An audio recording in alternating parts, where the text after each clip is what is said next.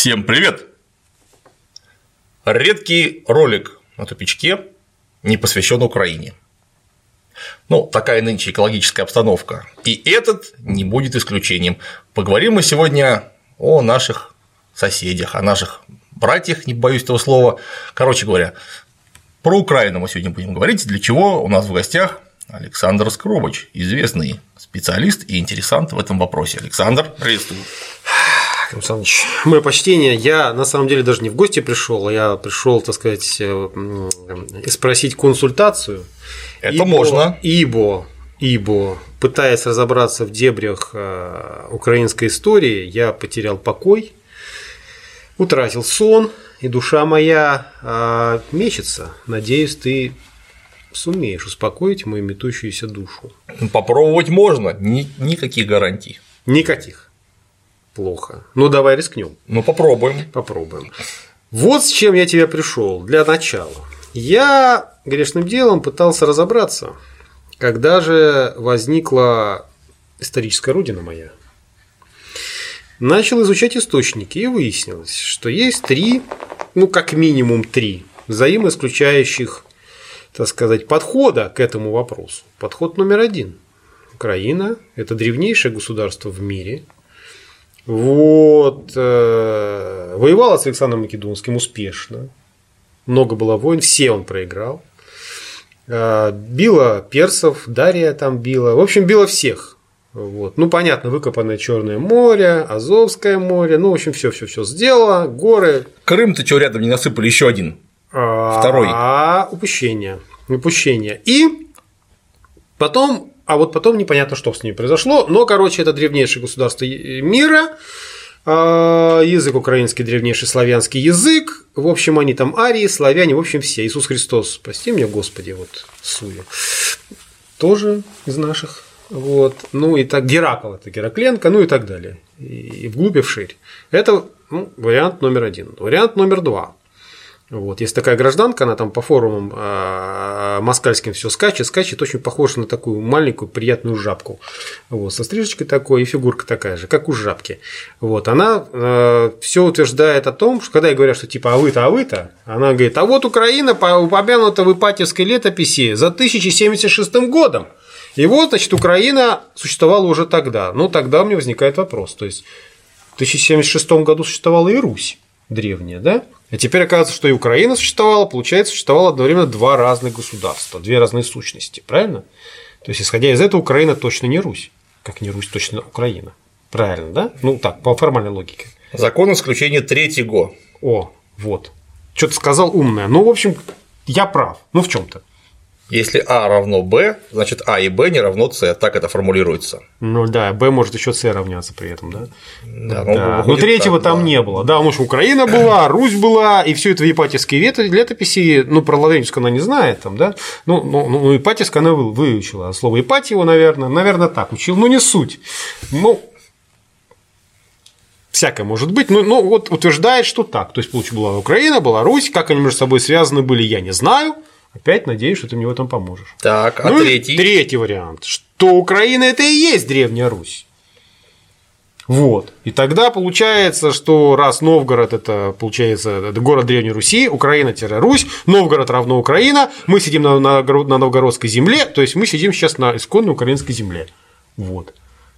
Мне что-то от этого сразу как-то поплохело слегка. Хотя, возможно, должно было и наоборот. Ну, захорошеть. Захорошеть. Но что-то как-то я, как ни стараюсь, как ни стараюсь, свести концы с концами вот в этих трех вариантах не могу. Вот. Помоги мне, друже.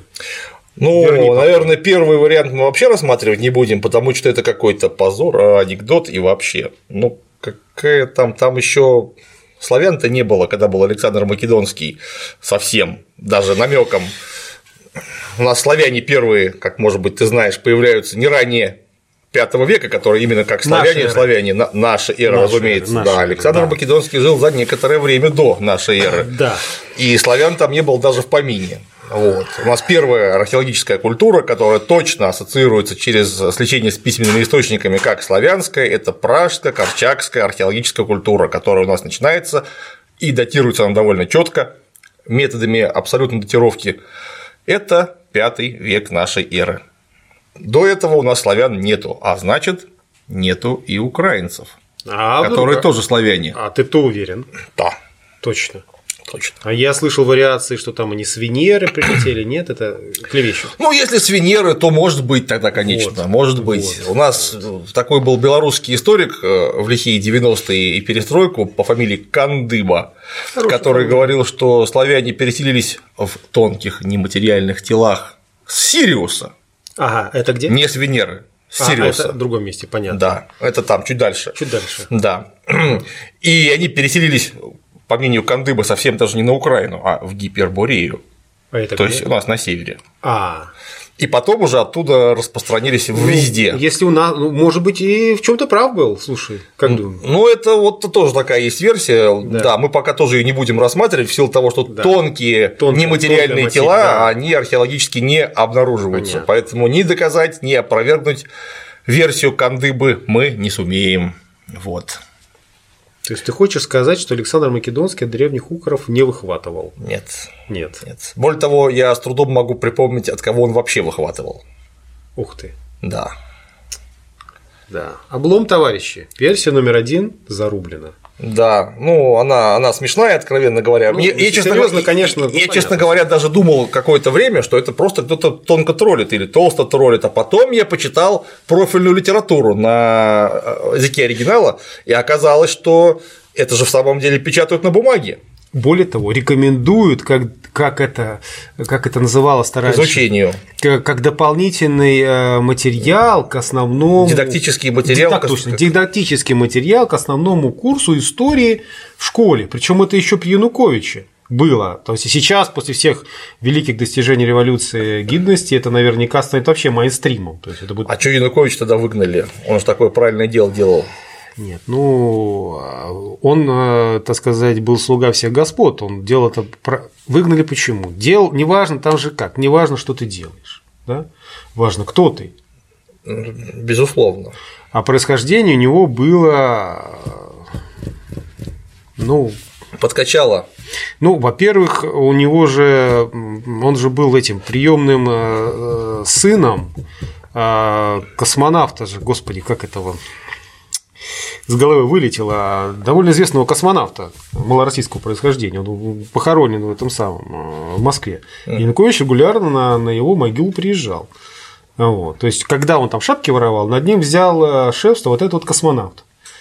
Господи, ну вылетело у меня из головы сейчас, ну вот. Обратимся к интернету, я думаю, нам подскажет. Да, да, да, да. И, соответственно, чуть то ли попозже, что ли еще кто-то, не помню. Ну, ну, там есть какой-то такой. Он взял над ним как бы вот э, опеку, шефство и так далее и тому подобное. Тогда же завербовал в КГБ. Ну, это само собой разумеется.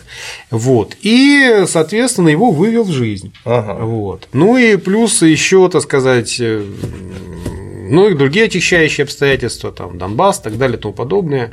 Ну, с точки зрения Галица, простите меня, господи, с точки зрения самых правильных украинцев, которые живут в западной части, ну, в Восточной Польше, в Западной Украине это сложно. Я думаю, что пока говорить об этом рано, что это конкретно в городе Лемберге, Львове и так далее, в его окрестностях. Ну вот. Ну, он, в общем-то, унтершермент, ну, короче, неполноценный он. Понятно. Понятно. Биография подкачала чуть-чуть. Происхождение. Его ошибка была в генах. в ДНК. В ДНК, с точки зрения этих товарищей. А так, в принципе, ну, ничего был мужик по сравнению с э, Петей Вальцманом. Так вообще даже приличный человек. Вот. Но кончил плохо, потому что связался с дурной компанией. Опасно связываться с дурной компанией. Не, ну, дурная Надо компания... тщательно выбирать знакомых и приемных родителей. А, думаю, даже здесь не в этом. Он связался с дурной компанией в широком смысле, что стал дурной компанией руководить, а президентом. Ну, в общем, как говорится, кончил плохо. Хотя, как сказать, живет сейчас в России с любовницей. Ну, нормально, то есть все, мужика, слава Нет, богу. все схвачено. Единственное, что сын погиб, конечно, вот на этом на Байкале, потерял сына. А, ну ладно, тогда оставим его пока. Второй у нас вариант был какой? Что 1076 1076 год. год, Ипатьевская летопись. Да. Да, Ипатьевская. Ну, во-первых, конечно, Ипатьевская летопись это очень сильно не самое древнее летописание, которое у нас есть, потому что, собственно, список Ипатьевской летописи это 20-е годы 15 века. Найден он обнаружен под Псковом. То есть, вот. Хотя, конечно, это, безусловно, памятник южно-русского летописания. Он, видимо, происходит с Галицко-Волынской а, земли. Но даже если возьмем именно Ипатьевскую летопись и будем внимательно читать, вдруг обнаружится, что Украин там упомянуто много. И по 1076 годам надо, наверное, тоже. Я сейчас точно. Волынская, по-моему, это. Тоже я не готов сейчас сказать на то, то, о чем там речь. Да, но Украин там много, потому что Украина на русском языке, на старорусском, значит всего лишь Украина. Пограничье. Да. И Украин у нас, ой, у нас этих Украин было Пскопская Украинка была, ну, потому что Псков находится на границе с Ливонией, и это, безусловно, тоже Украина. У нас потом уже при Иване Грозном, когда немножко захватили Сибирь, и при его сыне Федоре, когда захватили Сибирь, у нас была сибирская Украйна. Так и называлась Украйна. Ну, вот это регулярно говорили. Украйна, Украина, то есть граница, пограничье. Ну, некая серая зона. Ну, это фронтир. Да, фронтир, да. Фронтир. Да, да, да. Вот, вот там это, это вот тогда это называлось Украина. То есть у нас Ипатьевская летопись конечно упоминает Украина, потому что Русь довольно большое государство, у нее есть границы, как-то не странно. То есть они, эти Украины были по, по, по периметру. По, по, периметру. По периметру. То есть на все 360 градусов. Да. Да. Ну, возможно, какой-нибудь если посмотреть на, Новгород, на зону новгородских интересов, где-нибудь у Белого моря, возможно, Украины и не было, потому что там ограничили только с пингвинами. Там они не живут. Ну, они на Антарктиде живут, там медведи белые. Ну и... Хотя, может быть, тогда они там жили. Да, ну да, короче говоря, медведи не считались за геополитического партнера, и с ними Украинка не считалась, поэтому, возможно, там, там не было. Поэтому не на 360 градусов, а на 270 всего лишь, вот так вот. Вот это во-первых. Во-вторых, по поводу этого же самого, нужно сразу вспомнить, что у нас есть две древнейшие летописи, которые описывают самую, самое начало русского государства. Это знаменитая повесть временных лет, которая изложена, опять же, в письменном виде в самом древнем томе летописи, который у нас есть, это 1370, 1370-х годов Лаврентьевская летопись, совершенно справедливо, и новгородская летопись, первая новгородская летопись младшего извода, где описаны те же самые события. А она сохранилась? Да. Полностью? Ну, да. Разве? Есть несколько, есть несколько ее списков, это самое. В старшем изводе, по-моему. Нет, а младший, нет, а, младший, старший, старший, да, все понял. Старший, он как раз утерян. Первая часть ее утрачена. утрачена. Вот все ждем, когда архивисты или, может, археологи найдут её секретный найдут. сундук. Да, да, да. И да. чтобы там эти листочки у нас были. Ну, наверное, конечно, это не скоро будет, если вообще будет, но надежда есть. Ну вот первой была старшего извода. Да, но донесла до нас событие, младший, младший. да, угу. первая новгородская летопись младшего, младшего извода. Угу. Украина там есть? И там государства, страны, местности Украина ее нету, то есть совсем. Там все очень Напрочь. скучно. Напрочь. Напрочь. Там все, там все предельно, да. Там все очень скучно. И в частности, потому что никакой Украины там нет. Вот. Слушай, а я э, грешным делом почитывал на досуге и Лаврентьевские, и Ипатьевские списки, и там я был, ну, в переводе, конечно, понятно, да? Вот, и там я был поражен следующему. Например, э, там нету, я не встретил понятия «великий князь киевский», я встретил понятие только а, титул «великий князь русский». Не, ну оно появляется только как, как только у нас столица, ну, условная столица, это не была столица, конечно же, нашего большого территориального образования, когда она переместилась на юг, в Киев, на Днепр, угу. то, конечно, ну, незамедлительно появилась титулатура «Великий князь Киевский». То есть уже говорить про Игоря это сын Рюрика, если, конечно, такой Рюрик вообще имел место быть вообще как реальная фигура. Но пока примем такую летописную э, гипотезу, что он был, вот он уже вполне мог именоваться великий князь но... Киевский, но отсюда у нас еще один а, уточняющий момент, который нужно всегда помнить. У нас летопись повесть временных лет, и вообще вся наша э, летописная история начинается с XII века. Сильно позже. Да, то есть Очень получается на там 300-200 лет после описываемых событий все это происходило. Пропасть. Это да, это примерно как вот нас отделяет время от войны 1812 года. Приблизительно так. При этом при том, что у нас как бы есть, в общем-то, письменные источники по войне 1812 года, даже есть зрительные образы в виде картинной галереи героев Эрмитажа, да? Да и не только. И археологические, и, собственно говоря, там э, в определенных условиях можно, наверное, какое-нибудь ружье откопать, почистить и из него стрелять начать. по большому-то счету, да? Ну так вот. Ну, тем не менее, знаем, там и они не нет, это, ну, грубо говоря, так. Если бы у нас от войны 1812 года осталась только война и мир, и больше ничего. ничего. Вот. И, то, и то в пересказе. А, да, да, а, в детской адаптации какой-нибудь, да. да, да. да. Потому что несчастный Нестор, ну, условно на, на гуслях. На гуслях, да. Условный Нестор, мы опять же точно не знаем, точно ли он создавал эти самые памятники, но это, опять же, традиционно будем называть этого самого первого нашего летописца, который донес до нас страницы глубокой старины, Нестор. Вот Нестор не имел сундуков с документами, просто потому, что это родоплеменное общество не вело бюрократической документации в таком объеме, в каком вело оно его сильно позже, уже не будучи родоплеменным. Да. У него, видимо, по версии Шахматова, которая в общем сейчас считается наиболее доказательной и, по крайней мере, наиболее обоснованной, а, у него были два исходника, с которыми он работал. Или, возможно, один исходник, который донес информацию первого исходника. Это изначальная летопись, и древнейшая летопись. Она, они э, родились, вот изначальная летопись, она, видимо, родилась в конце XI века, то есть тоже э, сильно позже. Сильно позже, да. Угу. Ну, там во второй половине XI века, не скажу, что в конце, во второй половине XI века. Вот. А Нестор писал уже в начале XII века при дворе Владимира Мономаха.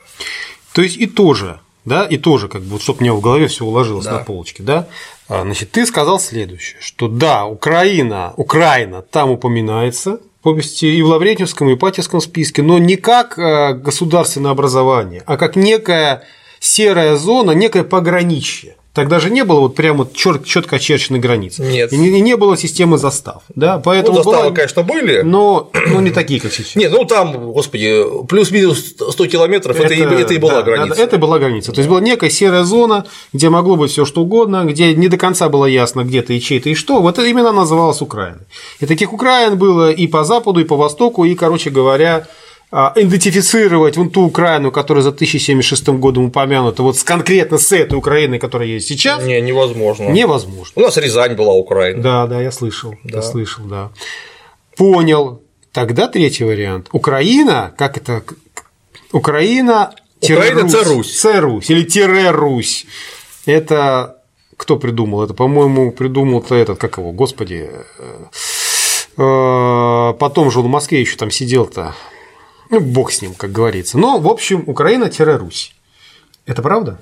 То есть Украина это наследник Древней Руси или или нет? Мы все наследники Древней Руси в культурном смысле, потому что мы из нее происходим. Ну, напрямую, так получилось. Да, но Русь, как этноним, он же появляется на глубоком севере, а конкретно вот примерно там, где мы сейчас сидим с тобой недалеко от города Ленинграда есть э, город Ладога, теперь называется Старая Ладога. Даже не город уже.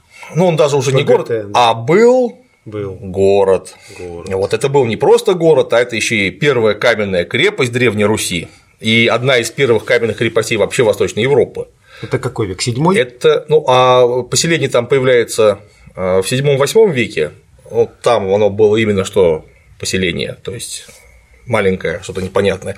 А к IX веку это уже именно что город, по средневековым, конечно, меркам. Угу, угу. И учитывая нашу, ну, в общем, довольно дикую местность, это был очень крупный город, он находился на начале серьезнейшего торгового пути, это люди понимали, и там селились, там селились и славяне, и финны, и скандинавы, и они там занимались ремеслом и транзитной торговлешкой, потому что удобно очень. И согласно имеющимся у нас э, э, спискам, Ипатьевскому, Лаврентьевскому, ну и у нас, у, нас все, у нас все летописи, которые так или иначе описывают э, начальную Русь, начало русской истории, они все говорят о том, что ну, там может быть только в каких-то косметических деталях разница, а канва событий такая, что у нас случилась некая междуусобица между племенами. Просто потому что, ну, по простой причине, которая вот просто лежит на поверхности, то, что там были славяне и финны, которые вместе сосуществовали, и они там перессорились. Как, почему, мы не знаем, от этого момента у нас не осталось документов никаких. Но об этом говорят, что да, у нас случилась междоусобица, и начали как-то встал рот на рот. Вот в это время как раз сгорела первый раз Старая Ладога, сожгли. Потому что как самое удобное место для торговли и уже такой серьезный ремесленный центр, ее кто-то, кто-то, видимо, себе хотел Штурманул кто-то ее. Кто-то ее хотел себе. Кто-то ее хотел себе, да, и она сгорела. Вот, а там, собственно, выгнали оттуда местных скандинавов, которые там находились. Угу. А об этом тоже сказано в летописи. Да, да, да. Выгнали. Но повоевав некоторое время, поняли, что из этого что-то как-то плохо получается, ни, никакого результата. Вроде как процесс есть, а прогресса нет. И призвали неких варягов. Варяги, сразу скажу, это очень поздний термин, он в X веке вообще отсутствует, его нету. Вот. Эти самые варяги назывались Русью, пришли они из-за моря. Некоторые считают, что это славяне э, наши, так сказать, дальние родственники откуда-нибудь э, с острова Рюгин. Из Калининградской области. Из Калининградской области, справедливо, да. Другие считают, ну, в общем, наиболее основательно, что термин «из-за моря» – это вполне конкретный в русском языке того времени термин, который означает именно что «через море». Угу. Потому что тогда это было очень серьезное расстояние вот от Швеции или там, скажем, от Дании, uh-huh, uh-huh. И, и имело смысл сказать, что это из-за моря, потому что в основном-то тогда рейсы осуществлялись каботажным способом, то есть вдоль, вдоль берега. берега. Да. И если бы славяне тут плыли, ну или не знаю, хоть китайцы, но если бы они плыли вот так вот вдоль берега, никто бы не стал говорить, что это из-за моря. Угу. Потому что тут можно просто дойти пешком. Угу. Ну, дольше, конечно. Ну, можно по дороге по шапке отхватить, но дойти можно. А это из-за моря, значит, с той стороны. А с той стороны, посмотрим на карту, там у нас находится Скандинавия. Швеция. Швеция, да. Или Дания, опять же, не очень или, понятно. Или Дания. Да, ну, опять же, э, что Швеция, что Дания, ведь тогда же не было страны Швеции и не было страны Дании. А конунги, которые жили в Дании, во-первых, они все были родственники шведам, это раз, угу. а во-вторых, они э, жили не только в Дании, но еще и в Сконе, то есть угу. в Южной Швеции. Угу. Угу они потом до там, в XIV веке включительно и позже они за эту самую Южную Швецию постоянно э, дочерно со шведами бодались. Вот.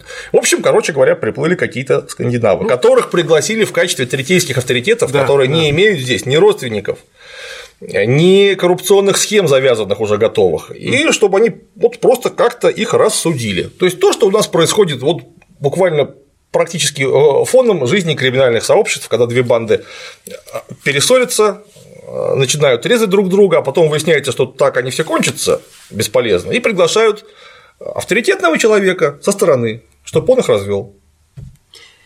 То есть а, приехал он в Ладогу, да. и об этом сказано, Ладогу. что Рюрик в Ладоге поставил стол. Да. Стол, значит, вот столица. Да.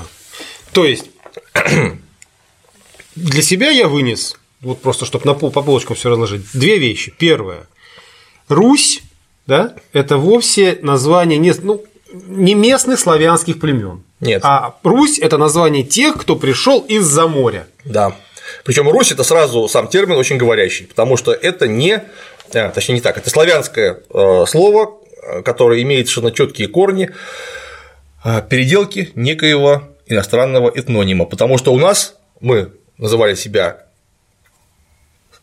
так сказать, братьев славян называли там словени, древляне, поляне, кривичи, вятичи, что-то такое. А, Лужане, Ру... да. да, а Русь это идет прямо вот через запятую. Весь чудь, емь, есть, Русь. Русь. То есть это что-то такое уграфинское, скандинавское, это, это что-то в этом духе. Русская славянская транскрипция уграфинского слова да. какого-то. Какого-то.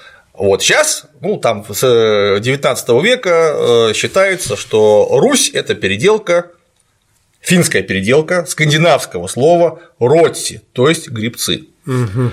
Каковым словом финны называют шведов до сих пор. До сих пор. Да. То есть, короче говоря. Просто финны увидели скандинавов сильно раньше, чем славяне, просто потому что они ближе, ближе проживают, проживают, да. И познакомившись, они спрашивали их, вы кто? Они говорили, мы бедные грибцы с севера. Да. Вот. У вас тут это такой... не залежалась? Да, это такой профессиональный э, у них ну, такой профессиональный термин, который перешел на некую группу людей, которые сюда приезжали. Там же не было, опять же, ни шведов, ни датчан, были племена. Угу. Там готы, свеи и так далее. Ну, кто тут у нас будет в них разбираться? Мы в своих-то не очень сильно разбирались, судя по всему.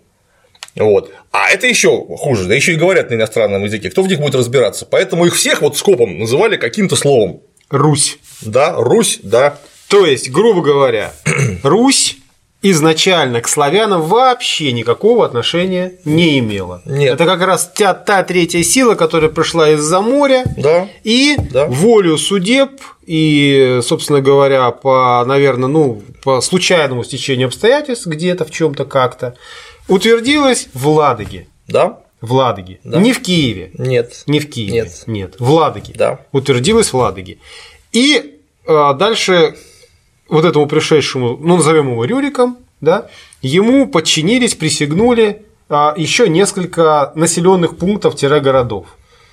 Да? Какие? По-моему, там Муром, Ростов, Ростов. Ростов, Изборск. Изборск, Муром, что Я еще? уже не помню. Белозеро, по-моему, да, Полоцк Белоозеро. Ну, нет, в Полоцк приехал, видимо, тоже из этих самых из Руси приехал некто Рен, Ренгвальд Рогволд, дочку которого потом некто Владимир взял, Женил на себе. слегка женил на себе. Да, но это было очень сильно Ну, после, после, очень после, сильно после, Рюрика. Ну, то есть, Рогволд этот приехал в Полоцк, и формально можно было считать, что тоже Полоцк как бы э, подчинился Рюрику. Ну, формально, в какой-то степени. Ну, непонятно. Ну, это, опять же, Ну, это, ну, это, это история, ну, хорошо, это- Полоцк- это история никак не документирована, мы не Ну, Полоцк, знаем об этом. Ничего. мы тогда убираем. Получается, что первоначальные города Руси, это все они находятся сейчас э, на на территории России. Правильно. И более Все, того, если все. говорить от о строгой этнической составляющей этой истории, Да. тут вообще выясняется ужасное, потому что Рюрик-то призывали, эти племена поименованы повестью временных Да, лет да, и да, да. новгородской первой летописью младшего извода. Это у нас были словени, это были кривичи, это были чуть, мерь и весь. То есть два славянских племени и три И финских. три фи, ну, финно-угорских. Ну, финно-угорских, да. Причем кривичи, они, конечно, вроде как славяне, но они настолько перемешаны, э, судя по остаткам материальной культуры, А с где, балтами. а где они жили, кривичи? А. Это псковичане, псковичи, да? Ну, это частично палачане, части- частично псковичи. Ну, Это вот, вот эта вот э, часть, которая вот, вот там, ну, да. Псков, Полоцк. Да, да, да, да, Псков, да, Полоцк. да. Они так были перемешаны с балтами, что уже конкретно А непонятно. балты это угрофины? Нет. Нет, Нет, это отдельная да, народ, Да, да, да, да. Это То отдельная получа- группа, группа племен балт. То есть непонятно, это ославяненные балты или обалченные славяне. А, и- а потом вот эти все присягнувшие как бы племена, подчинившиеся Рюрику, стали себя, а, прозвали себя Русью. Да? Правильно, правильно? Ну, через некоторое время. Через некоторое Да. время назвали себя Русью. Да. То есть Русь изначально это, ну, грубо говоря, шведы, пришедшие из-за моря, а потом этим э, именем назвались э, присягнувшие им племена, то есть Словения, это новгородцы. Да. Кривичи это псковичи, э, Палачане. частично Северная Белоруссия, Да. да? Да. И Муром, Ростов и Белоозеро это, в общем, финские племена. Да. То есть, грубо говоря, Царское городище тогда было на месте да, Ростова. Да, да, да. И грубо, грубо говоря, значит, э, получается, что изначально Русь это, собственно говоря, э, население Ленинградской области. Типа того. Типа и Псковской, и Новгородской. да, население да. Ленинградской, Псковской, Новгородской и частично Ярославских областей. Да. Ну и Муром Владимирская. Да, Да? да. То есть Ленинградская, Новгородская, Ярославская, Владимирская нынешние области север Беларуси это и есть изначальная Русь, и то есть вот это та айкумена, из которого пошло русское государство. Да, причем, если быть вот точным, ты сейчас сказал хорошее слово государство. Вот государство это было Русь.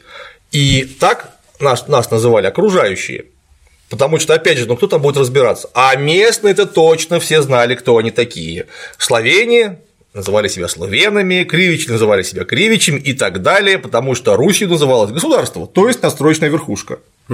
Вот. Ну а для остальных, то дипломаты приезжают какие-нибудь, например, там, договоры заключать, их, ну, всех скопом, вот, вот те, кто там живет, всех называли Русью. Как-то это, видимо, так выглядело. Вот. И... И оно пошло на юг, в Новгород в первую очередь. В Новгород. Да. А Нейка где? Как Нейка? Нейка Ну, до вообще еще, и- до, Нейки еще ой-ой-ой. Даже они- и рядом не стоял, Нет, получается. нет, нет. В это время в Неньке, а именно на территории будущего Киева, э, существовали некие поселения. Там, конечно, люди ого жили, там место какое шикарное. Нет, место шикарное, да. Место шикарное. Место вот. шикарное, там да. люди жили давно, там всем нравилось, там хороший климат, опять же, очень большая река, на ней хорошо жить, там рыба, мимо плавают всякие, там можно с ними как-то дружить, Ограбить можно. можно присоединиться, поехать торговать. В общем, сплошные плюсы. И это место, так как там много плюсов, и вокруг много степи, это место очень удобно, чтобы приехать на лошади, а не только на реке. И первые, кто туда приехал на лошади, это были хазары, конечно же, которые крыжевали всю эту территорию. Ты хочешь сказать, что это был еврейский фронтир? Ну, и хазары же не евреи. Это они иранцы. Они, да. Они, они, да, и они просто они вот там, да, они держали это место, и непонятно совершенно, э, кто, собственно, основал-то там город как город. То есть не несколько поселков, а именно то, что называется город, а укрепленное поселение. Угу. Не очень понятно. Мы точно его не знаем, но, но Хазары там были. Ну, то есть, короче говоря, Киев это иранский город. Нет, он не иранский город. Там славяне там, конечно, жили, а, а основное население это было, конечно, славянское. Но упра- управляли-то им поляне, разумеется. Поляне, а управляли а управляли, а управляли ими хазары, потому ну, что все это было, все это было территория хазарского, которая была поддана хазарскому каганату. Это персы или нет? Или я не прав? Не, не прав. Не, прав, не прав. То есть хазары, да? Хазары, хазары, да, хазары, хазары. То есть хазары. Это, это тюрки. Тюрки. Тюрки. То есть, ну, грубо говоря, если а, а, вот сейчас как бы Россия русских а, там отдельные там, украинские товарищи называют там, как, как там, там уграфинами, да, там Мокши или Мокселем, то мы можем со всей уверенностью сказать, что это, в общем-то, тюрки хохлы-тюрки? Не, не можем. Не можем. Не можем. Никак. Никак. Почему объясню потом. Объясни. Это отдельная история, объясню. Пока про Рюрика. Рюрик э, поехал в Новгород. И в Новгород он поехал почему? Потому что Ладога это очень удобно. Это, да. А скажи, пожалуйста, извини, перебью. Да. А Новгород тогда уже был? Нет. Нет. Нет, нет. А куда же он тогда поехал? Он поехал основать. Основать. Основать. И основал не Новгород, а Рюриково городище, то, что теперь называется Рюриковым городищем, где потом проживали, и была резиденция князей Рюриковичей, когда их стали приглашать на княжение э, после 1136 года. И вот там так как князь не мог управить лично Новгородом, ему все время указывали на его место, это немножко от города, чуть-чуть буквально, в Рюриковом городище. Вот это вот самое старое поселение на месте Новгорода. Прошу прощения, а на каком расстоянии? Там очень недалеко. Ну сколько? От исторического центра там, по-моему, километров ну, версты две. Две версты? Да, типа того. Я почему спрашиваю? А потом я как бы этот момент разовью, когда спрошу тебя о княгине Ольге. Вот, просто этот момент хочу, чтобы запомнили мы с тобой и зрители. Ну, две версты, то есть, ну, три километра, два километра. Ну, два, два, да. Два километра. Ну, я точно не скажу, но где-то так. То есть, он, грубо говоря, пришел в Новгород, его основал, да. а, а дальше? Аппетиты росли во время еды, как я понимаю, да? Новгород, опять же, это же связано с торговлей, потому что Ладога это очень удобно, а, но а, нужно некий, некий, второй пункт, который бы контролировал еще и саму Ладогу, если получится так же, как первый раз. раз. Мало ли что. Ну, всякое бывает. Вот. То есть, во-первых, А, запасной аэродром, Б, еще одно удобное место, чтобы контролировать вот свою эту самую. Вот если у нас да. Волхов, да? да. Ладога, она здесь, да, севернее. а Новгород здесь. Да, То есть взял ты Ладогу, хочешь да. торговать, ты все равно Да, конечно, Новгород. никуда не денешься. Мудро, мудро. Мудро, да, да, да. Потому что весь смысл-то был не в том, чтобы торговать только по Балтике, а весь смысл был в том, чтобы замкнуть на себя путь из Волги и из Днепра на север, и вот тогда уже торговать. И если вдруг ладожане будут вставать в позу, то да, они там а, поймут, на, на Балтике они останутся, безусловно, но все, что они захотят получить с юга, останется в Новгороде, придется дружить. Ага.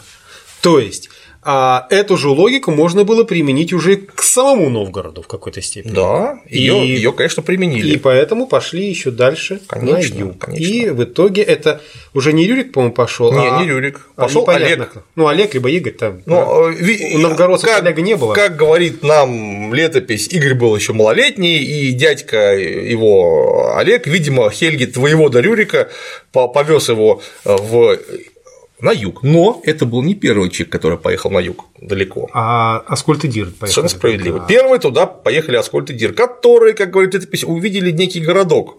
Городок. И сказали, что хороший городок, будем здесь княжить. Они вообще плыли в Византию. Да. Вот, но не доехали. С целью получить образование или иной какой?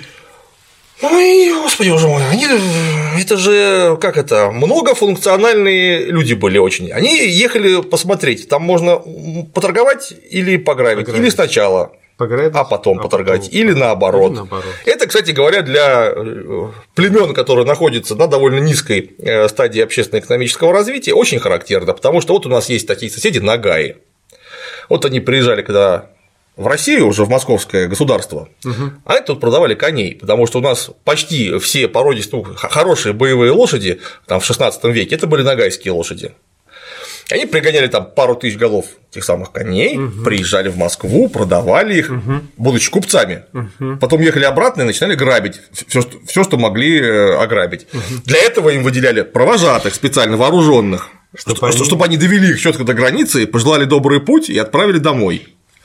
Иногда получалось нехорошо, они грабили провожатых в том числе. А иногда получалось совсем нехорошо, провожатые грабили нагаев, которые ну, получили деньги за коней. Это обоюдоострый Да, да, да, да, да. И, видимо, что-то такое пытались э, вытворить Аскольд и Дир, если они, конечно, тоже такие были. Но они вот, да, не остановились в Киеве. Потом они ездили в Византию, у них там не срослось, они приняли крещение и поехали обратно в Киев, уже будучи христианами. А согласно новгородской летописи младшего взвода, Олег был воеводой у Игоря, то есть Киев воевал уже Игорь, а Олег был у него воеводой.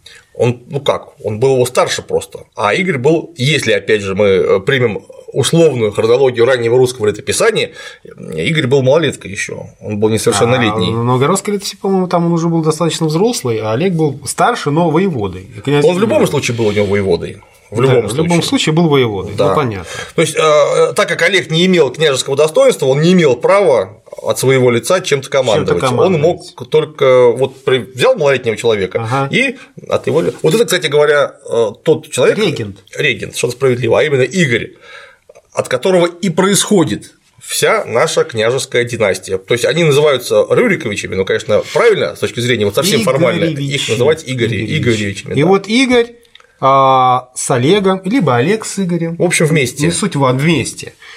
Они а, начали спускаться вниз а, от Новгорода, они взяли Смоленск, тогда это сейчас Гнездо, по-моему, да? Да. Смоленск. Да, да а, договорились, взяли, решили проблему с Черниговым и приплыли к Киеву, да? городишке, да. где а, уже Хазар не было, а были Аскольд и Дир.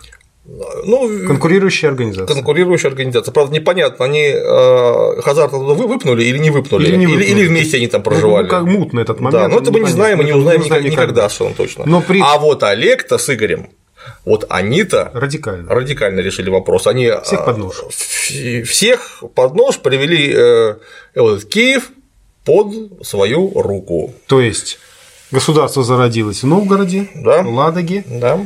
и Киев завоевало через какое-то время. Не то, чтобы оно его завоевало, я думаю, что войны там как таковой не было, и археология там не говорит, что там была какая-то именно война. Подчинила. Ну, подчинила, да. Потому что, ну, когда приезжает такая, значит, э, серьезная бригада, то лучше с ними не ссориться. Очень уважаемых Очень людей. Так. Тем более, что Аскольда и Дирта они в самом деле убили. Да? Как говорит летопись. Ну, да. вероятно, было за что. Ну, потому что Олег, видимо, придрался к тому, что они уехали от своего босса, от Рюрика в Византию и должны были вернуться обратно. Они вернулись. Если мне память не изменяет, там было написано так, по-моему, в Лавретийской, что были Аскольд и Дир не родственники, но бояре. Рюрика, да, да, да. И они пошли, он их послал в Византию. Да. А они, они отпросились. Да, отпросились в Византию. Да. И ну, по факту они должны, вероятно, ну, для все нет, но вероятно, должны были вернуться хозяину. Да. Да. Вот, но не вернулись. Да. И сели, как бы организовали какую-то свою самодеятельность, да. которая до какого-то момента существовала, а потом ее Олег присек. Присек. Да. Умножил на ноль. Да. Имел право. Ну вот, в общем, таким образом э, Киев присоединился к Новгороду.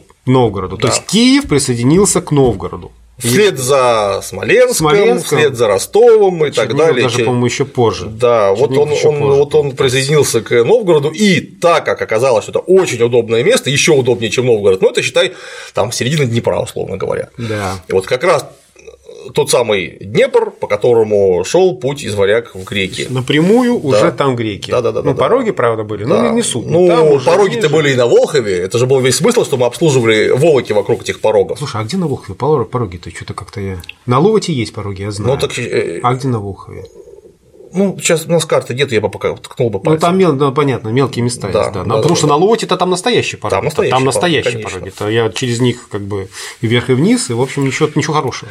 Вот, и так как Днепр, это удобно, и опять же, тепло, тепло. тепло, страна-то уже подразрослась, нужно находиться где-то приблизительно в ее центре, не на окраине где-то, а где-то вот Ну подожди, когда они взяли Киев, они же фактически были на окраине. Не, ну потом они, там, с древляне-то там с древлянами резались, с этими э, с бужанами как и там резали. Перспективное, долго. перспективное место. Ну как как Петр Первый Петербург, столицу Петербург перенес, хотя ну тоже был фронтир фактически дело, да? Конечно. То есть они так, таким же макаром перенесли в Киев, понимая, что в перспективе они тут всех э, приведут. Э, ну планы, планы были. Ну планы были, чтобы да. это был центр. Да, да. И место, да, и место как раз, как, как ты правильно сказал, как Новгород по отношению к Ладоге, так Киев по отношению к Новгороду, это некий условно контроль. Ну, держать за Фаберже. Да, да, потому Мало что, ли что, да. ересь какая А кроме того, как только у нас тут появился некий самостоятельный политический игрок, то есть, ну, назовем его Олега Игоря. Угу, Олег, Олег Игорь. А, Олег Игорь, да, Олег Игорь. То это неминуемо означало то, что они столкнутся рогами с хазарами, а хазары э, держали Волгу целиком. А значит, Волжский путь для Руси, как торговая артерия, будет сразу же перекрыт. И он таки оказался перекрыт, потому что у нас пропадает очень надолго, лет на 25 приблизительно, может, может быть 30, у нас пропадают клады э, дирхемов, угу. потому что хазары просто перестали их пускать. И пришлось как а, альтернативная параллельная артерия Днепр очень пригодился сразу же. То есть, и позволю себе как да. бы вот иными словами, иными словами, придя и подчинив-захватив себе Киев, а Русь, Русь, которая уже зародилась на севере, она пришла и захватила Киев, Русь впервые вступила в открытое столкновение с хазарским каганатом. Да. То есть мы вот впервые взяли не то, что плохо лежало, а то, что лежало хорошо. И чужое. И, и чужое. Да. То есть Киев это был то, что мы как бы с мясом вырвали у товарищей Хазар. Да, и не только. И за, за что как бы выпла... выхватили санкции в виде пропадания на 20 лет. То есть ну, на, на, целое, Волжск... на целое поколение. На целое, закрытие Волжского пути. Да. То есть взяли и тут же значит, были, попали под санкции. Да. Вот. Ну, как все это повторяется. Вот. То есть, ну, понятно. То есть, грубо говоря, Русь в Киеве не зарождалась, а Киев это, в общем, был один из первых. И таких... вот из Киева-то Олег, или там Олег Игорь, в общем, вот все, все эти прекрасные люди, они вот, вот там они уже конкретно принялись завоевывать славян, которые находятся рядом. По кругу. По кругу. Да. Это иногда их присоединяли, ну, опять же, под угрозой физического насилия мирно, иногда там прямо написано, что повоева город, взя город, осади город, княгиня Ольга. Это же уже Олег. жена. Уже Олег это делал. Олег делал, а потом Игорь. Потом Игорь. А Ольга была его жена. Да. Вот. А Ольга да. она откуда была? Ольга, как и Олег, это однокоренные слова, они оба скандинавы, скорее ага. всего. А я слышал, что есть вариант, что из деревни Выбуты под Псковом якобы и а, родной язык скандинавский. Ну это опять же будет, может родилась она уже и здесь, потому ну, что времени-то прошло уже целое поколение. Да, то есть, ну она, грубо говоря, колонист. Колонист. Колонист. Да. И вот они, значит, э, закрепившись в Киеве, стали расширяться на юг и на запад. Да, и, и... чтобы было, опять же, понятнее и ну, чтобы визуально лучше представляли себе этих людей, ага. Игоря не звали Игорь. Это мы теперь говорим Игорь. А как его звали? Если написать по-старославянски слово Игорь и прочитать его по-старославянски по правилам до XII века, он будет Ингвар. Ингвар. Понятно. То есть и здесь, дорогие товарищи украинцы, и близко нет, не стоят. Нет, нет, не нет, стоят. Нет. Это, это, видимо, такой был белобрысый, голубоглазый негодяй с бородой, которых, которые с рыжей. Этих, которых этих древлян нынешних жителей э, Житомирской области, Волыни Северной и так далее, до Ковеля, он их это самое геноцидил как только мог. Да, потому что а, и Олег, и Игорь это были совершенно не мирные какие-то там и они, менеджеры, да. они занимались просто э, прямой военной интервенцией. Разговор вокруг. был у них короткий. Это была прямая военная интервенция да. вокруг. Они просто приводили людей, которые платили дань хазарам, к тому состоянию, чтобы они, они платили, платили дань им теперь. Да, да вот да, так вот. Да, вот так вот. И дальше э, война с древлянами, вот, дальше вписывается, как бы, ну, входит в исторический процесс княгиня Ольга, которую почему-то называют киевской. Вот здесь как раз у меня следующий вопрос по поводу киевской или княгиня Ольга. Но она жила в Киеве. А нет. А вот я слышал, что жила она не в Киеве, а в Вышгороде. Это Киевщина современная. Но э, даже сейчас Вышгород – это другой город, это не Киев. Да, конечно. Это центр, э, райцентр Киевской области. Да. И между, я просто вот хочу, ты раньше говорил, что конное войско шло где-то 25 километров в день, правильно переход делал? Ну, 25-30, это, это, конечно, не форсированно. Форсированно они ну, могли и сильно больше ну, сделать. Ну, не, ну, нормальная ну, скорость. Нормальная, нормальная скорость. скорость. То есть, грубо да. говоря, э, Вышгород от Киева это примерно 25 километров, то есть это на день на, езды. День езды. Да. То есть это, в общем-то, было довольно-таки, это как сейчас от Москвы до Питера.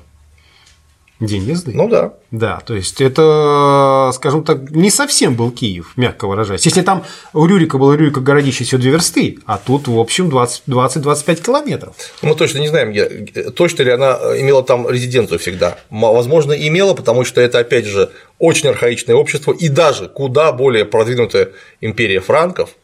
Вот буквально вот почти в то же время, или просто в то же время. У них вроде как столица была в Ахине вроде бы. Вроде бы.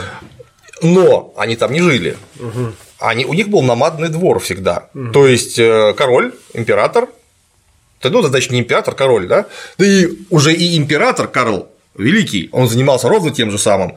Ну да, столица в Ахине, там концентрируются налоги и все угу. остальное, там администрация сидит, а сам он с друзьями едет по своей земле и останавливается в гостях у какого-нибудь графа и живет там месяц, съедает все, едет дальше. Разумно. Вот. Разумно. Да. Как Винни-Пух прям. Типа почти. того, да, да. И с одной стороны, ты не тратишься на содержание своих аглоедов, которых у тебя очень много, а кормят их э, хозяева, которые тебя в гостях принимают, с одной стороны, а с другой стороны, все твои графы и бароны постоянно находятся под присмотром. Ты у них живешь по месяцу и э, можешь послушать, не собираются ли они какой-нибудь заговор нехороший тебя организовать. Зарезать, тебя, например, за зарезать, или там продаться кому-нибудь. Ой.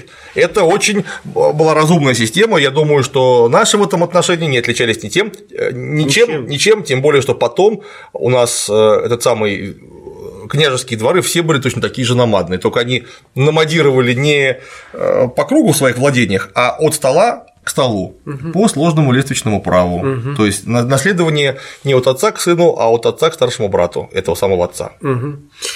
И что мы имеем в итоге? И Ольга, Хельга, Хельга как я понимаю, да. и Ингвар, да. Да? А, и Олег, хотя он тоже, наверное, не Олег, а Хельг. Хельга, да. Хельг. Все они по отношению вот к Киеву, это завоеватели. Это колонисты. Да. То есть они пришли колонизировать, завоевать эту землю. То есть это их военный трофей, это их, э, скажем так, вот то, что они взяли на меч, ну, грубо говоря, да, и они принялись интенсивно расширять свои владения. Ну и э, какое-то время, после них там был кто, Святослав же, правильно? Игоревич Святослав. Да, Святослав Игоревич. И он тоже был не Святослав, ну, он был Свен да, да, Дослав. Да, да. Я где-то читал даже, что он-то был как раз э, князем-то новгородским. Вот. Нет. Нет, он не был князем новгородским. А, тогда это все была одна территория, они еще не успели поделиться на княжество, это была вот этот самый взлет этой вот ранней феодальной империи, они были э, все, все всем городам князья. Да. То есть подчиняя, ну понятно. И грубо, но я еще считал, что он э, же сказал, что Киев ему не нравится, и попытался на Дунае что-то там организовать. Да, но он же просто развил логику Рюрика Олега Игоря. Он что тоже Киев самое. надо держать за Фаберже. Конечно, а, потому что нужно, нужно просто находиться как можно ближе к точке раздачи ништяков. А это было где? Так около Византии. Около Византии. Конечно. Ага, она была центра, центром вселенной, э, центр, центром Айкумены в то время, в том месте, правильно? Конечно. Это было просто, ну не знаю, вот у нас был где-то там далеко, про него тогда еще, наверное, никто не слышал, Китай, угу. самая богатая развитая территория, а тут это была Римская империя. И нужно было, чем ближе, так сказать, тем, тем лучше. лучше. Да, да. И он по этой логике. Причем не то, чтобы там совсем близко, потому что если окажешься вот буквально рядом, они тебя прихлопнут. Убьют. Да. А, а поэтому он поехал, конечно же, в Черноморскую Булгарию. То есть это нынешняя Румыния. Болгария. Болгария, да, не Румыния, Болгария. Да, да. Ну там где-то там все, все ну, вместе. Ну где-то там. Да. да. Он э, взял город Преславец. А где это? Ну, это опять же в Болгарии, Преславец. Где-то на Дунае, да? Да, ну там неподалеку. неподалеку. А долгое время думали, что это Великий Преслав, столица ага. столица Болгарии. Нет, Великий Преслав он не брал, он взял Преславец, это маленький Преслав. Какую-то деревеньку. Ну, там город, видимо, был. Ну, город, да. Вот он взял этот городок и да. решил, что он будет там жить, а в это время выяснилось, что коммуникация растянулась настолько, что он просто не может все контролировать, и закончилось нехорошо, потому что печенеги осаждали Киев, ему пришлось очень быстро рвать когти грубо говоря, если бы у него все срослось, то столица была, ну, будущий как бы центр, возможно, княжеский центр был, бы где-нибудь около Варны. Около Варны. Да. Замечательно. Вот, но не срослось. Не срослось. И после этого фактически период расширения э, древнерусского государства, он а, немножко изменил, наверное, свой вектор, да, он на восток пошел, ну, куда, по кругу. Ну, он, он примерно-то, в общем-то, вот уже к э, Святославу и, чуть забегая дальше, Владимиру, угу.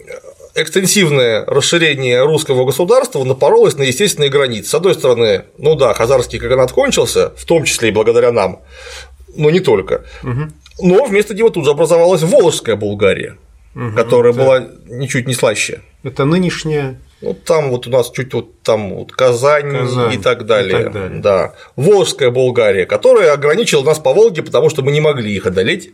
То есть мы их могли разбить, а захватить уже никак. Угу. Не хватало тямы. С другой стороны, на Западе у нас образовались или наши славянские друзья, угу. братья, поляки, угу. вот, венгры, угу.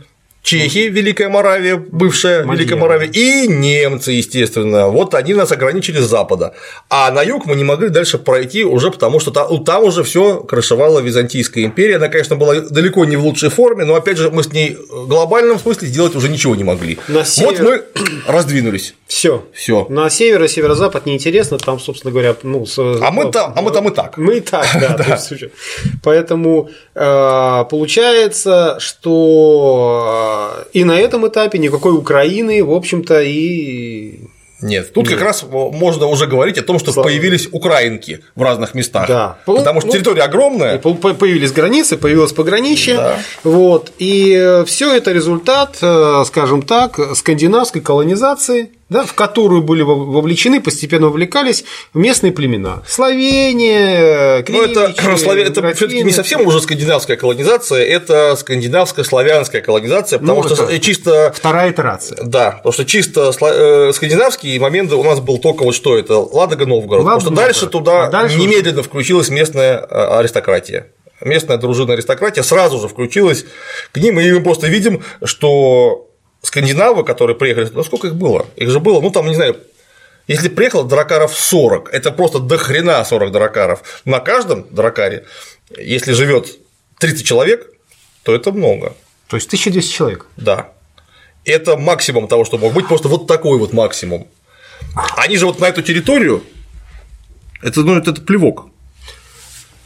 И мы, когда смотрим, например, знаменитый Гнездовский могильник, мы чисто скандинавских захоронений мы их видим, но немного.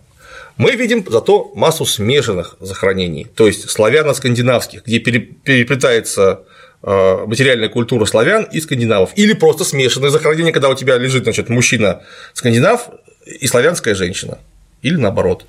То есть э, фактически это был некий такой катализатор, да? Да, который резко ускорил реакцию. Вот. Ну и плюс еще, наверное, они опирались на тех, на тех, кто приехал до них. Наверняка же в Ладоге были людишки, не всех вырезали. Не, ну, конечно. И еще где-то есть. Конечно. И я думаю, что время Смоленск и так далее. И сама, Но... сама легенда про Аскольда и Дира говорит о том, что скандинавы уже в это время вполне нормально ездили до Киева, знали, где это, знали, что это и зачем. Ну, да. Но их было все равно ну, от силы несколько тысяч. Ну, это несколько тысяч, это ты загнул. Я думаю, там была тысяча с чем-то. Тысяча вот так с чем-то, да. да, даже вместе да. уже с теми колонистами, которые были, тысяча с чем-то. А славян сколько было? Ну, славен, э, кривичи. Мы не знаем.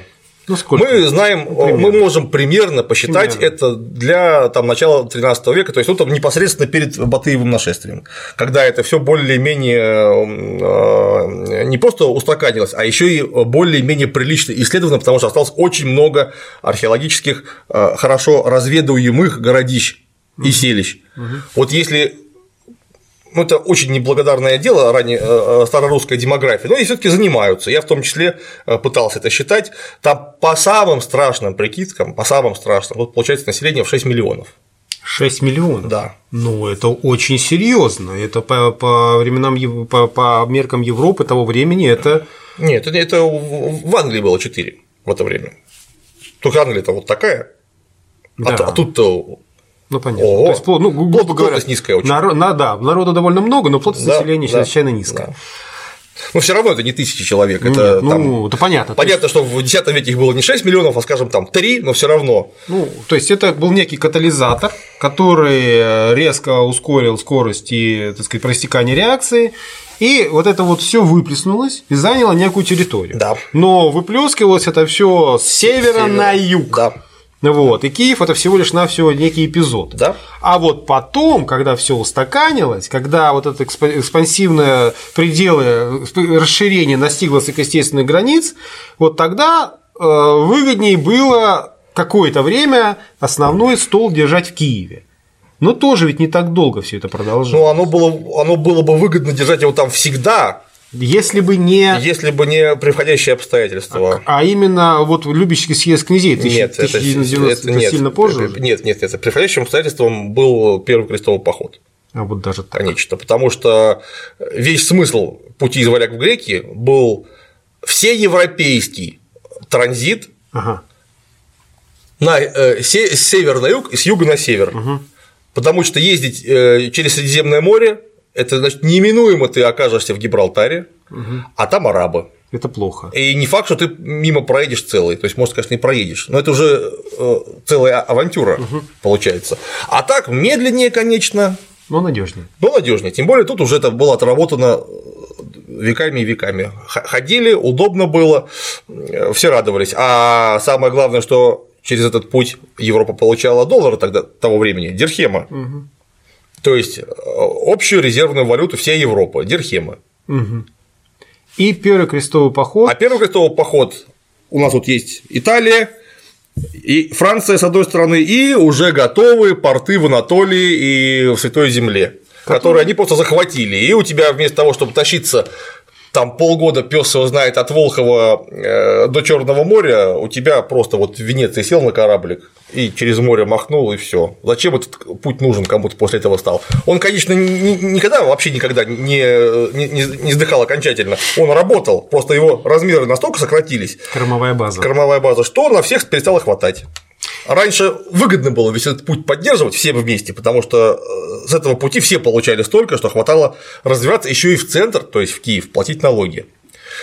А тут стало не хватать, и поэтому вот правильно Любический собор князей это все э, от Любического собора до примерно э, смерти Мстислава Великого, то есть к 1130, там, 1136 году, 1135, угу. оно все разлетелось на куски. То есть после 1135 года ни о каком централизованном государстве со столицей где бы там ни было Нет. говорить не приходится. Нет. Фактически это была территория гражданской войны перманентной.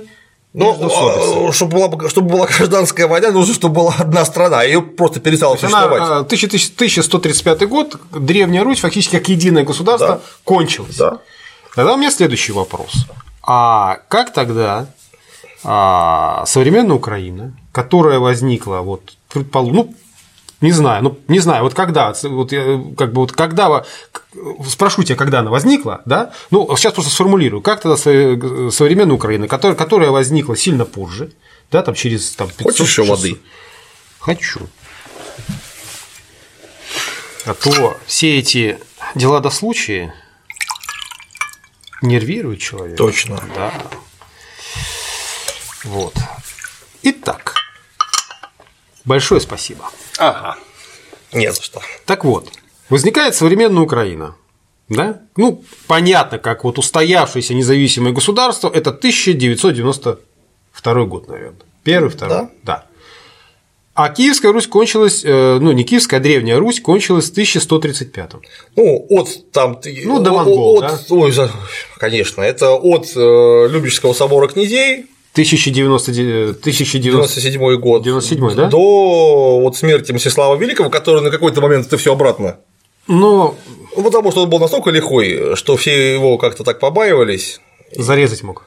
И более того, не только мог. Ну, ну и регулярно это и делал. Да. да. Практикующий товарищ. Практикующий был, да, хирург. Вот это все развалилось, и вот где-то, да, у нас там где-то, вот, условно говоря, за поколение все рухнуло. Все рухнуло, да. То есть, ну, вот 1135-1991. Мне кажется, что это более 800 лет. Ну, 700 лет точно да. есть, да? Да. То есть, это пропасть историческая. Пропасть. Чудовищная пропасть. Как современная Украина может наследовать э, что-то от Древней Руси. Ничего она не может наследовать по одной простой причине, что э, слишком много э, ступеней передачи, потому что ведь Древней Руси наследовали некие цари, у нас такие были цари, нам Потом этим царям наследовали другие цари еще раз, то есть царям Рюриковичам наследовали цари Романовы, угу. потом царям Романовым наследовали цари Гольштейн Готтер Романовы. Угу. Вот. И это все раз за разом передалось. Потом Гольштейн Готтер Романовым наследовали большевики.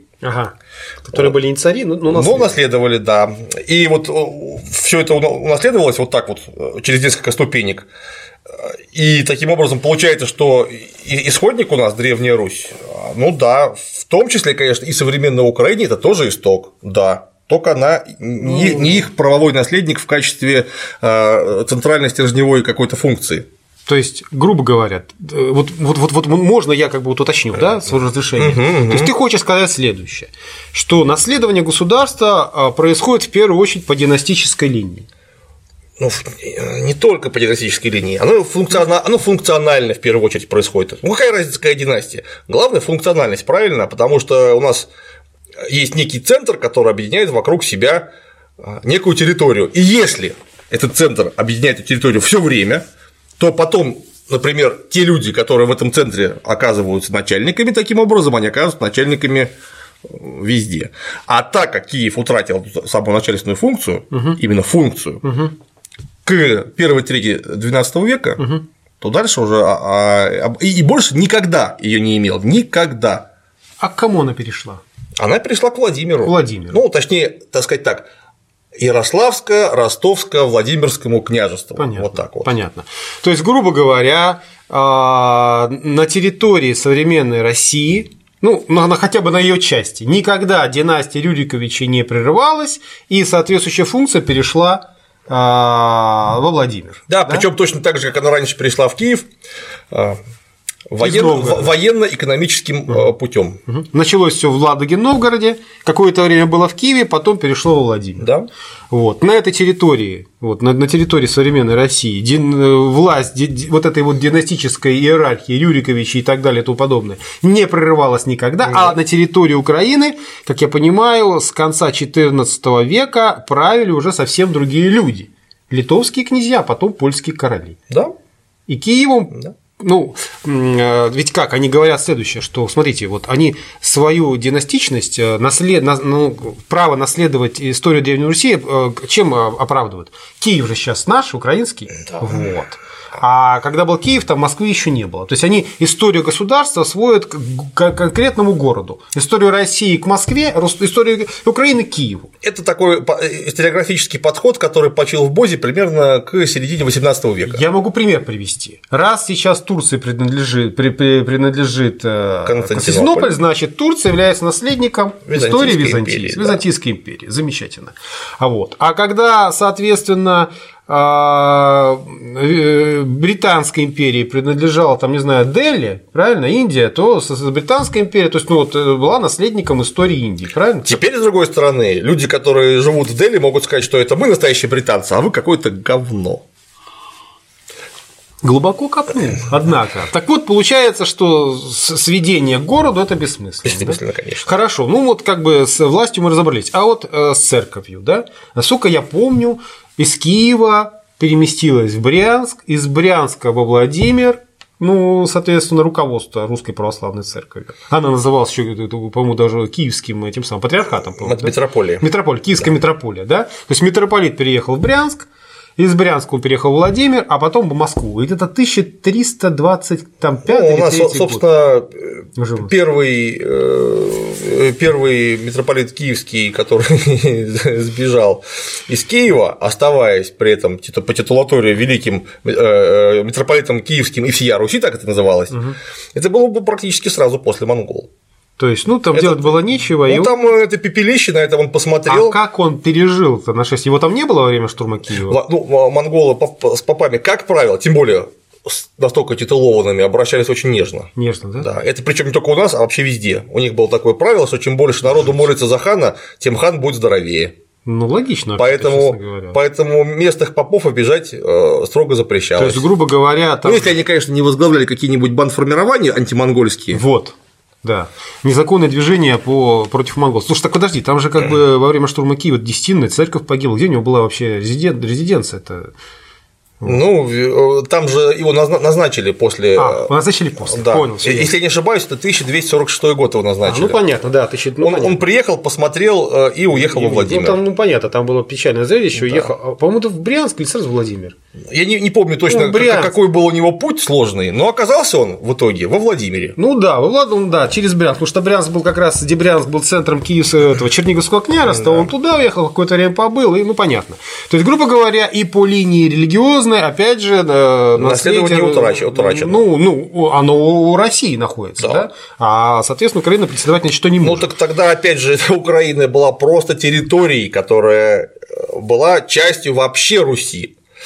Вот. Другое дело, конечно, что если говорить о этнонимике чистой, то, например, новгородцы, что вот теперь абсолютно точно, объективно знаем из анализа бюллетенных грамот, угу никогда не называли себя Русью до э, второй половины XIII века. Они назывались только славянами. И у них была четкая формулировка. Там такой-то там, там, не знаю, Добрыня Пердятич поехал в Русь. Это значит, что он поехал в Чернигов, Киев, Новгород Северский, вот туда. То есть, ну, грубо говоря, он поехал туда, куда, собственно говоря, вот эти пришедшие из-за моря да. Русь в итоге из Новгорода свалили да. и переместились. Да. То есть с Русью они ассоциировали вот этих вот пришедших из-за моря. Конечно. И к ним он, собственно говоря, поехал. Они как были славянами, так и были славяны. Более того, я думаю, что если бы в Киеве сохранились бы, они там еще грамотные были, я не знаю. Ну, видимо, да. Но если у них там сохранилась бы письменность киевская того времени, то они бы себя бы узнали, что народные, то они узнали бы, что они себя Поляне. Поляне, естественно. А в Чернигове северяне. Вот. То есть, а Русь это была, в общем-то, совершенно другое. Русь это были скандинавы.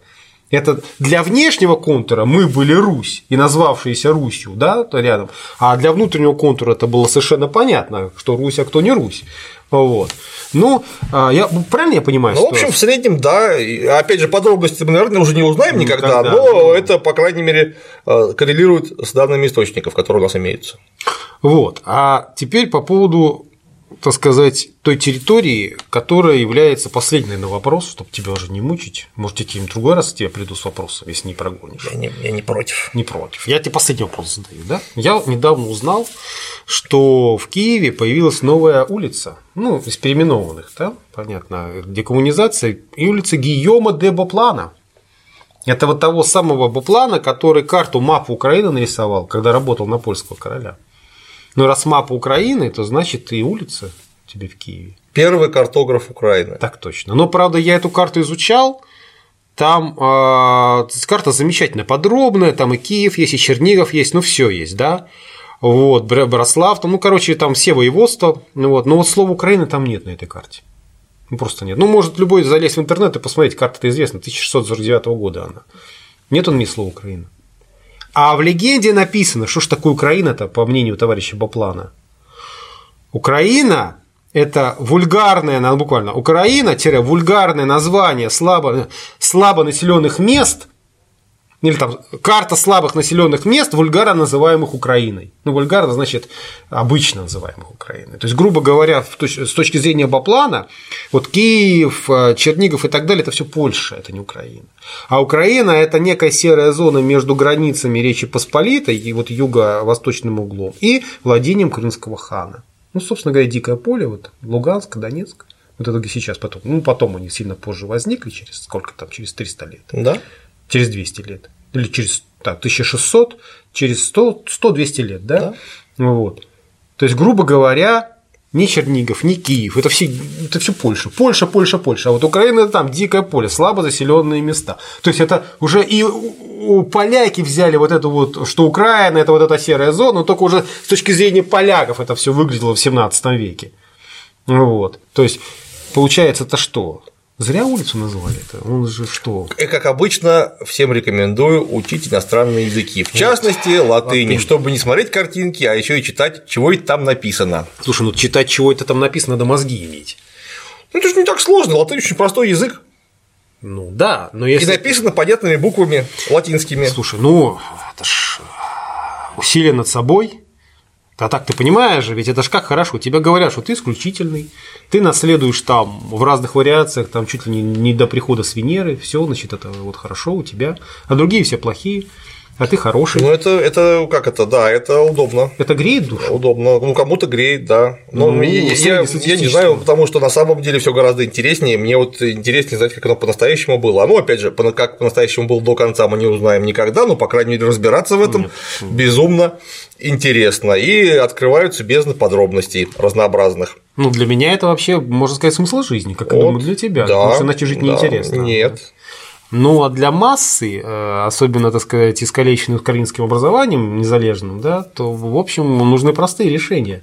Вот. Эти простые решения вбрасываются в жизнь, вот, и формулы очень простые, как, как рубленые, да, Украина, царя Русь. Какая Русь, какая Украина? Ну, Правильно, это вот территория, которая находится там с центром в Киеве, как ты знаешь, называть, называть ее Микророссия, Малороссия. Малороссия, да. Малороссия. Верно. Когда Малороссия. обижаются, что это мы мало, мы мало, Малороссия, это докладываю, это прямая калька с греческого, она уже Микророссия называется. Малороссия это как раз называется старая, э, это не малая, потому что она маленькая, а это старая исходная Русь.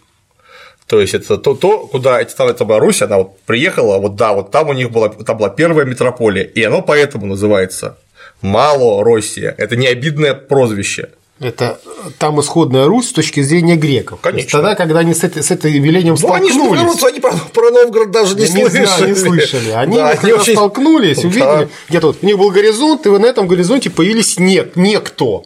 Да? И Их спросили, откуда да. вы приехали, они сообщили, что из, из Киева. Киева. Ну, потому что действительно они выехали из Киева. Да. Да, вот. И вот э, для них это вот с точки зрения греков, кстати, они их назвали не, не э, государство не Русь, а Россия. Ну, Правильно? Ну, конечно, это же все-таки греческий язык, они там все говорят вот, вот таким вот образом. Угу. То есть Россия это не, не то, что придумал Петр I Нет. в 1721 Нет. году. Это то, что Нет. греки придумали, как только разглядели там на горизонте злых товарищей белокурых, да? Конечно. Вот, с очень серьезными намерениями. Конечно. Они назвали это Рось, Рос, а мы называли Русь. И, собственно, Рось Россия – это то, что у нас появляется еще при, ну, только при Иване Третьем. Россия, по-моему, я вот, извините, я перебил, э, я просто хочу, хотел поделиться своим как бы опытом. Есть такой город Вилиш. Есть. А в нем есть замечательный краеведческий музей. Если ты там бывал, там площадь такая, вот там краеведческий музей, я там бывал. И так как это близко к границе Белоруссии, то там, короче говоря, вот эти все карты, вот это все исторический момент, все представлены, в общем, картами, изданными в Беларуси на белорусском языке. И там на белорусском языке написано следующее, что Россия – название, которое используется для обозначения вот московского государства с 1534 года официально, параллельно. Ну вот. То есть, как раз это же был Иван III, 1534 год. Нет, это Василий III. Василий III. Да. Ну, плюс-минус, да? То есть вот как раз. Нет, 1534 года Василий III уже умер к тому времени. Это уже была Елена Глинская как регент, что в 1530 году родился Иван Грозный. Иван Грозный, угу. да. Да. Ну, ну, вот так вот, да. То есть, э, ну, с точки зрения белорусов, 1534 года, если не память не, не изменяет, ну, вот, вот, вот да, уже Россия. Да, да. Вот. То есть для них это Россия. И сами себя Россией называли, да. Вот. Но это не придуманное тогда слово. Это слово появилось, как только зародилась русская. Конечно, это просто греческая транскрипция. Греческая транскрипция. Так как э, Византия была центром Айкумены, то. Так общем... просто, господи, потому что приехала византийская книжна э, выходить замуж за Ивана Третьего, привезла с собой Юрия Траханиота и толпу греков, которые тут же научили всех, как правильно читать, э, и как правильно писать, называть. и как правильно все называть. Да, всем очень понравилось. Потому что ну, они же были образованные да, люди, это было да, модно, да, и да. они вот стали с тех пор называться вот таким вот образом. А если говорить о именно вот современной Украине и украинском народе и украинском языке, то, конечно, нельзя отрицать того факта, что общее славянское лингвистическое единство, оно где-то после XII века начинает активно распадаться. Если до XII века, тем более в X веке, э, эти самые э, два славянина Кирилл и Мефодий, которые там происходили из совсем южных славян, они могли спокойно приехать в Новгород и не переучиваясь на другой язык, общаться с новгородцами, поехать в Моравию, общаться с чехами. Это было примерно, ну там понятно, что у них были какие-то диалектные разницы, но язык был один и тот же, приблизительно. А где-то вот уже вот после 12 века, ну, с 12 века оно начнет очень активно распадаться, и народный язык уже с 13 века украинский, он, конечно, уже был, просто в силу территориального деления. Точно так же, как появился польский язык, как появился чешский язык. А где он был? На какой территории? Вокруг Киева? Ну, не только вокруг Киева. А вокруг ну, вообще чего? Южная Русь. Вся. Вся, да. Южнее чего? Ну, это Где граница? Трудно сказать. Трудно сказать. Конечно. У нас, я не знаю, если приехать куда-нибудь, скажем, в Калугу, где у меня дача традиционно располагается, и масса родственников живет, когда говоришь с местными крестьянами, которые не учились в Москве и вообще учились там до восьмого класса, и потом все, больше не учились. Да-да. Ну, они говорят вот чисто как э, Николай Васильевич Гоголь писал. Угу. То есть на каком-то таком э, языке, где масса слов вот из того, что мы считаем украинским. Ну, просто потому, что в Калуге у них тоже какие-то свои диалектные различия есть. А приедешь в Архангельск, там совсем другие диалектные различия. А я, знаешь, где видел? Под пустошкой на самом-то деле. Вот под пустошкой, э, вот, да, там тоже очень-очень такой говор, похожий на, на украинский нынешний современный. Ну, то, что мы принято, называть да, украинским. Да. То есть разделение языковое произошло э, в XII веке, еще до прихода монгол. Да. То есть фактически начало распада 1135 это 12 век, да. начало распадаться э, единое вот монолитное государство и пошло языковое. Не, нет, это, это, я думаю, что Или это, еще я, раньше. я думаю, что это не связано. Процесс шел непрерывно, конечно же. Ага. Он, ну просто как, люди живут на отдельной местности. Угу. Средств коммуникации минимум. Да, да, вообще просто минимум. Средств передвижения тоже минимум. И ты все время находишься вот в одном месте и никуда не ездишь.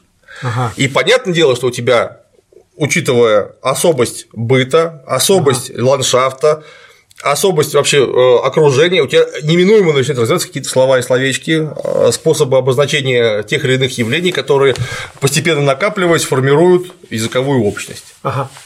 И э, этому способствовало то, что государство все-таки было большое, но от Питера до Киева более тысячи километров. Ну, до, до, до, до Тмутаракани, давай-ка сразу ну, говорить. Да, до Тмутаракани там до все, все, все полторы. Да. Все полторы. Ну, да. это очень много. Даже сейчас, ну, я вот от Питера до, до, до Крыма на машине.